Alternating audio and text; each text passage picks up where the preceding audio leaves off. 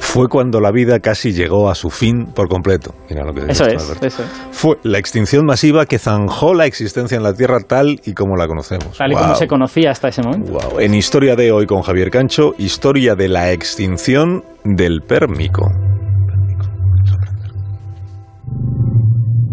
Mucho antes de que evolucionaran los dinosaurios o los mamíferos, hace 250 millones de años hubo un depredador terrestre.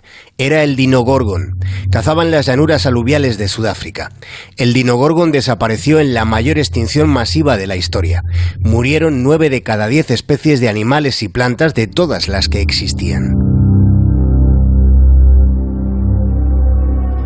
Hace 250 millones de años algo mató casi todo lo que se movía en el planeta. La extinción fue aún mayor en las profundidades oceánicas. Menos del 5% de las especies submarinas sobrevivieron. Arriba también claudicó lo que no se movía. Casi todos los árboles sucumbieron de golpe. Si alguno de ustedes tiene tiempo, dinero y curiosidad para saber cómo quedó el planeta, tienen la opción de hacer lo que casi sería un viaje en el tiempo. Hoy existe un lugar llamado el Triángulo Negro. Es el paraje donde imaginar cómo quedó el mundo después de la extinción del Pérmico. El Triángulo Negro está al norte de la República Checa, está a pocos kilómetros de las fronteras de Alemania y Polonia. La comarca recibió ese nombre por el carbón quemado en las centrales eléctricas de la zona.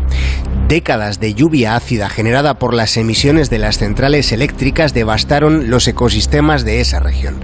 Lo que allí se ve es como si estuviéramos contemplando el día después del apocalipsis.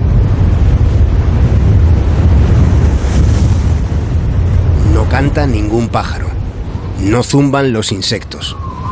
El único sonido es el viento a través de las malas hierbas tolerantes al ácido. Es posible que la extinción del Pérmico fuera causada por lluvia ácida después de una liberación masiva de gases volcánicos, pero esta solo es una posibilidad. Los volcanes están entre los sospechosos.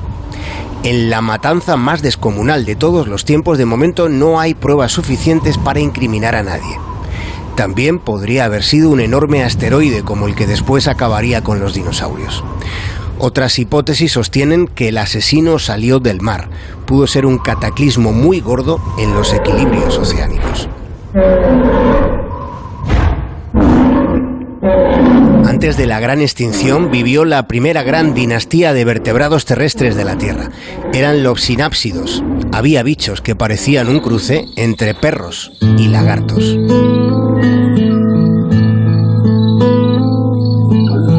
Extinción sucedió en tan solo 100.000 años. Puede parecer mucho, pero no es nada.